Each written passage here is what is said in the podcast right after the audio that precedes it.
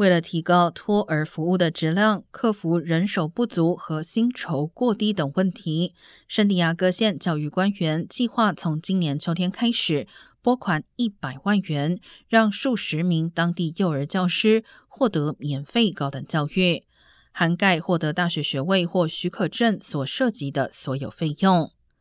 伯克利加大的数据显示，幼教老师生活在贫困中的可能性是 K to twelve 教师的七倍之多。加州托儿工作者二零一九年时的平均工资仅达每小时十三点四三元。